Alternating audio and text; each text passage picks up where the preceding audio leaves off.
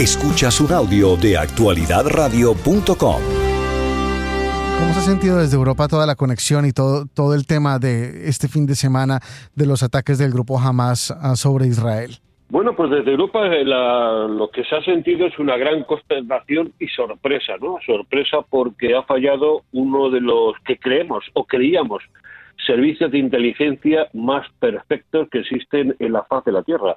Entonces, todavía, pues eh, muchos periodistas, muchos analistas nos preguntamos qué ha podido pasar, qué ha podido suceder para que este golpe, que no ha sido de un día para otro, porque este, este ataque ha sido milimetrado, estudiado, eh, ensayado durante varios meses con una precisión mm. militar milimétrica haya sorprendido totalmente al Servicio de Defensa de Israel. Sí, em, ahora tú eres oficial y analista de inteligencia de la Fundación de Estudios Estratégicos Internacionales. Em, y viene, dices que eh, este ataque em, vino de hace mucho tiempo. O sea, esto no se coordinó en, pocos días.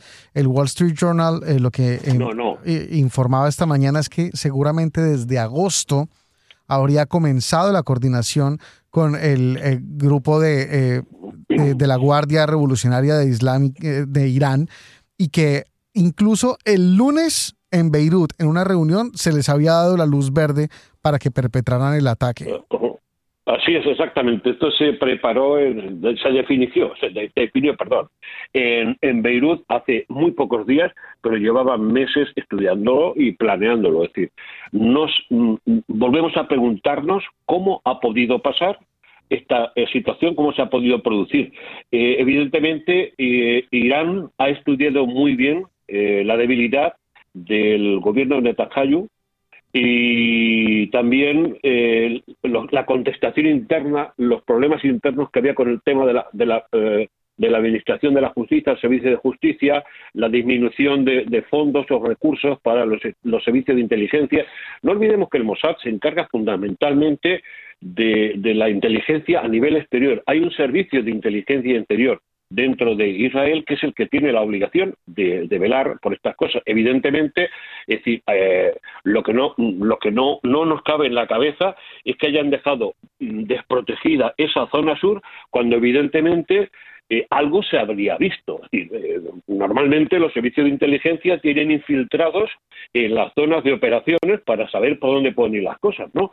esto se ha planificado, se ha planificado con mucho tiempo, se tomó la decisión en Beirut, eh, hay varios, eh, varios condicionantes para esta situación. Parece ser que Irán eh, quiere mm, torpedear ese hermanamiento entre Arabia, Arabia Saudí e Israel preconizado por Estados Unidos. Había un, acercamiento con Estados Unidos, con Kuwait, con Marruecos, y entonces no olvidemos que unos son sunís y otros son chiitas, ¿no? Son enemigos mortales, pero el, enemigo, el amigo de mi enemigo es mi amigo. Es decir, han querido torpedear esta situación, esta situación de, posible amistad, de unión, porque claro, la unión y el acuerdo entre Arabia Saudí e Israel era muy perjudicial para eh, el propio eh, el Estado de Irán.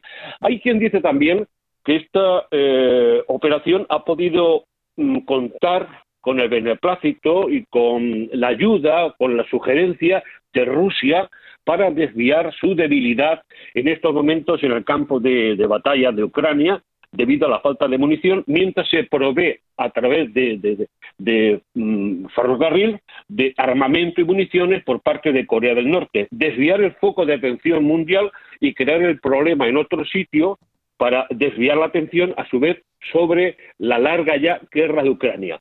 Eh, personas autorizadas, un teniente coronel, que no voy a decir el nombre, del Servicio de Inteligencia de Israel, eh, ha dicho, este es nuestro 11S y este es nuestro Pearl Harbor. La guerra va a ser larga y dura. Ahí, y por supuesto, entiende uno que se puedan pasar algunas cosas, que, eh, pero eh, el ejército de Israel es reconocido internacionalmente como uno de los más efectivos. O sea, desde América Latina, la forma en la que se ha reportado esto en varios países es, estos son los señores que nos entrenan a nosotros. Se ha aprendido de inteligencia militar de Israel. Y que y se, se, entiende de una incursión como la incursión marítima o como la incursión de utilizar retroexcavadoras para tumbar las alambradas de la frontera, pero que llegaran en los paragliders, que llegaran como en paracaídas. o sea, esto, no. si la gente que tuvo que entrenar para esto lo tuvo que haber hecho un montón de veces. O sea, al, ¿cómo es posible que nadie se hubiera dado cuenta de estas cosas? Es, la verdad es que es la pregunta, la pregunta del millón que todos nos hacemos en estos momentos. ¿Qué ha pasado con el servicio de inteligencia de Israel? ¿Cómo ha, ha sido posible que una operación de tal magnitud, porque esto no es una operación es una operación terrorista asesina totalmente, ¿no? Pero esto es una operación de diseño militar. Esto ha llevado un tiempo, ha llevado unos recursos, ha llevado unos medios y se ha ejecutado con una precisión milimétrica, coincidiendo con el, 50 aniversario de la gran guerra que tuvieron, ¿no? Eh, eh, y además que, este año ha coincidido con un día especial, el Sabbat judío, ¿no? Donde eh, prácticamente se dedica todo a la oración y prácticamente no se hace nada de trabajo. Es decir, todo ha estado estudiado y parece mentira que hayan bajado la guardia, que hayan bajado la guardia en, en este aspecto. Es decir, nadie tiene respuesta para esto, ¿no? Ramiro, tú eh, estás eh, convencido de que, falla, que fallaron los, los órganos de inteligencia israelí. Muy buenos días y gracias por acompañarnos, Roberto Rodríguez Tejera. ¿Tú estás convencido de que fallaron los, la, la inteligencia israelí falló? porque yo realmente quisiera esperar el informe, te digo por qué, porque en más de una ocasión hemos visto a través, eh, sobre todo de la historia más reciente, que los órganos de inteligencia no fallan tanto, son los políticos al evaluar los informes que le dan los órganos de inteligencia los que, los que cometen estos errores eh, por decisiones eh, políticas. El gobierno de Netanyahu estaba centrado en el norte, estaba centrado en cuidar los asentamientos, tenía un enfrentamiento con el ejército, eh, ya tanto pues personas dentro de las Fuerzas Armadas como también los servicios de inteligencia de Israel, habían criticado fuertemente algunos de los cambios que Netanyahu quería hacer eh, dentro de la sociedad israelí, específicamente en el sistema judicial. Había un enfrentamiento eh, claro, evidente y muy fuerte entre los órganos de inteligencia que veían el peligro para la sociedad israelí de los cambios que Netanyahu estaba promoviendo las Fuerzas Armadas eh, que estaban también viendo cómo todo lo que tú acabas de señalar se manifestaba, corte de presupuesto, movilización de recursos militares para el norte, etcétera, etcétera. Yo no estoy tan convencido todavía que cuando lleguemos al final de esta investigación, lo que se revele es eh, que las decisiones eh, que se tomaron en el ámbito político eh, fueron equivocadas y no tuvieron en cuenta los informes que estaba brindando la inteligencia israelí a ellos. Bueno, yo esto eh, al principio lo he dicho, he dicho que es una, un fallo o una relajación. Y evidentemente, como tú bien dices, los servicios de inteligencia lo único que hacen es elaborar informes sobre una situación, sobre una perspectiva, para tomar una decisión política. Y ya he dicho también que eh, el enemigo, en este caso Irán, ha estado estudiando el momento de debilidad, de, enfrentamientos internos, de malestar interno, de enfrentamientos de militares, de policías, de jueces contra el gobierno, un gobierno por otra parte muy débil, y lo que teníamos y, lo que estamos viendo dentro de la dentro del gobierno israelí en estos momentos es una serie de ministerios que se han dado no por la competencia de los funcionarios que están ejerciendo sus ministerios, sino por la lealtad hacia Netanyahu o simplemente porque Netanyahu lo necesitaba para poder formar gobierno, pero dentro de Israel y fuera de Israel hay muchos que consideran que muchos de los ministros que tomaron decisiones y que tenían que tomar decisiones en las últimas semanas, en los últimos meses, no estaban a la altura del reto eh, que Israel exigía. Eh, eh, totalmente de acuerdo. Esos políticos no han tomado las decisiones. Por otra parte, hay otros que opinan que esto le viene bien a Netanyahu. Netanyahu.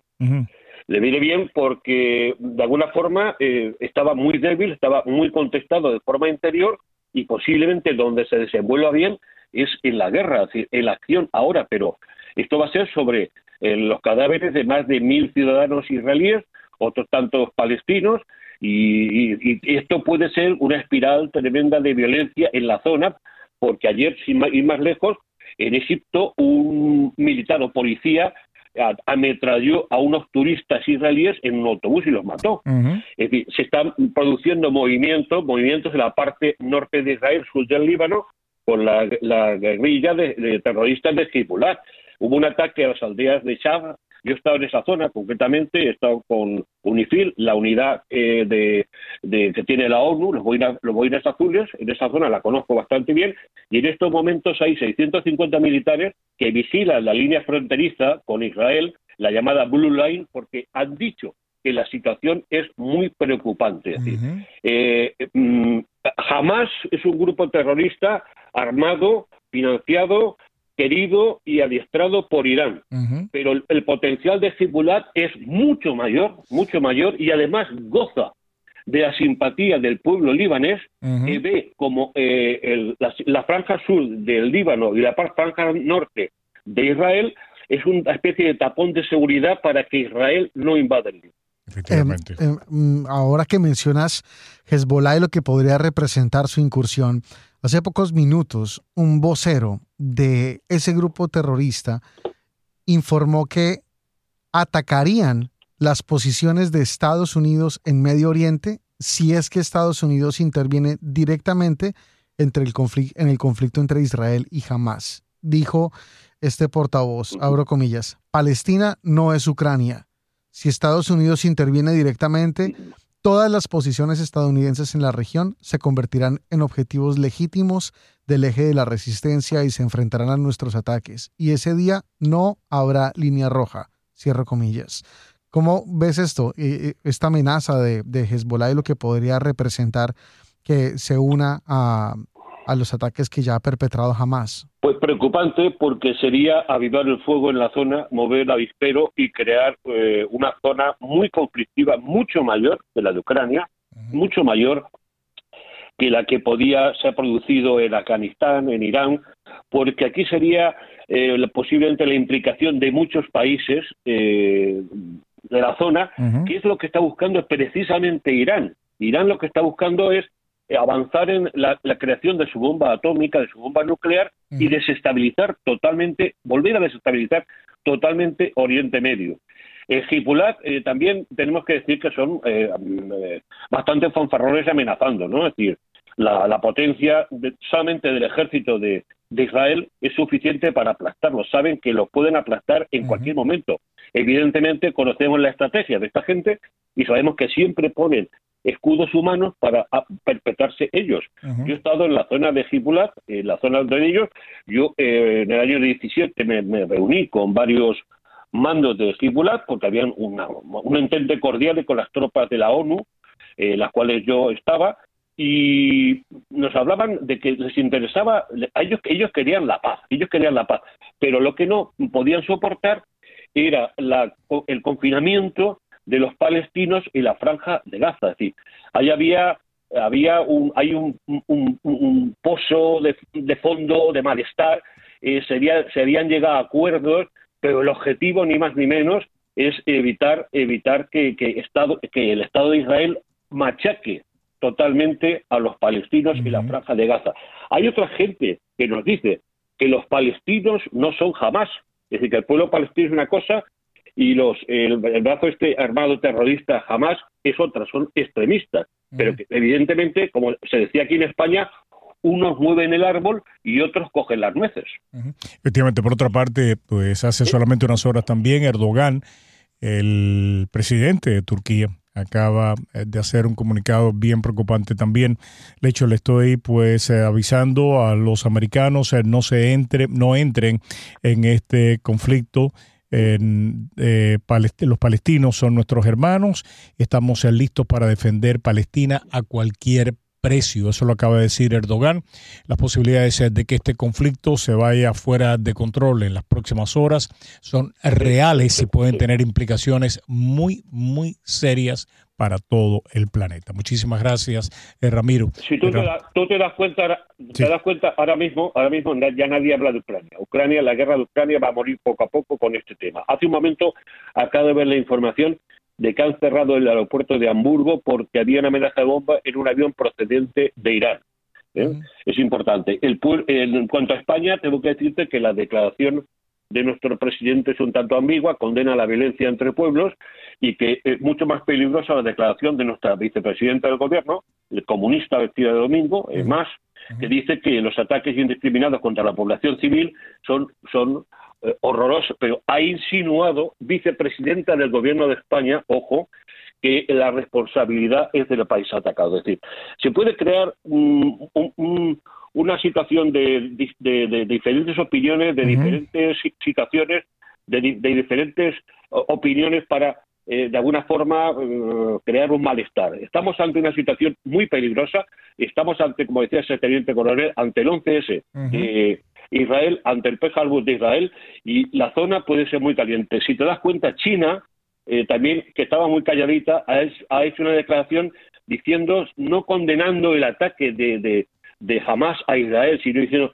que es terrible que haya enfrentamientos y muertes entre la población civil hay problemas tremendos porque la zona está dividida entre suníes y chiitas y además el enemigo a batir es lo que ellos llaman el sionismo, el pueblo de Israel. Y el pueblo de Israel y el Estado de Israel tienen la suficiente potencia y tiene la razón que le asiste para defenderse. Totalmente de acuerdo. Eh, pero ah, por acá también estamos viviendo lo nuestro, Ramiro, no solamente candidatos a la presidencia de Estados Unidos, eh, funcionarios electos, eh, periodistas, eh, le achacan la responsabilidad a los Estados Unidos del ataque de estos terroristas de Gaza a, Israel.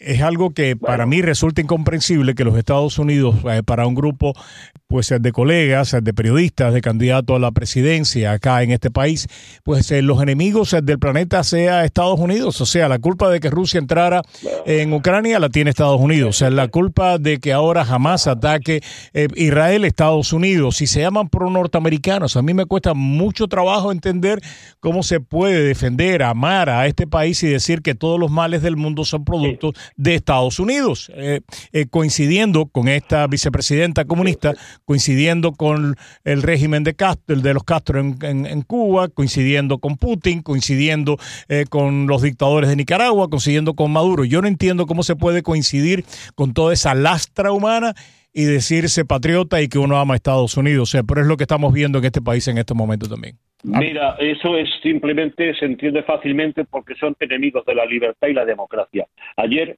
un periódico español en uno de los titulares decía, esta situación y el ataque de Hamas a Israel beneficia a Trump. Bueno, hermano, fuerte abrazo para ti, ¿eh? Ramiro López, desde Madrid, analista de inteligencia, eh, pues, eh, y, que nos ha ayudado y nos va a continuar ayudando a entender estos asuntos mucho más de lo que nos ha hecho hasta ahora. Gracias, Ramiro, fuerte abrazo.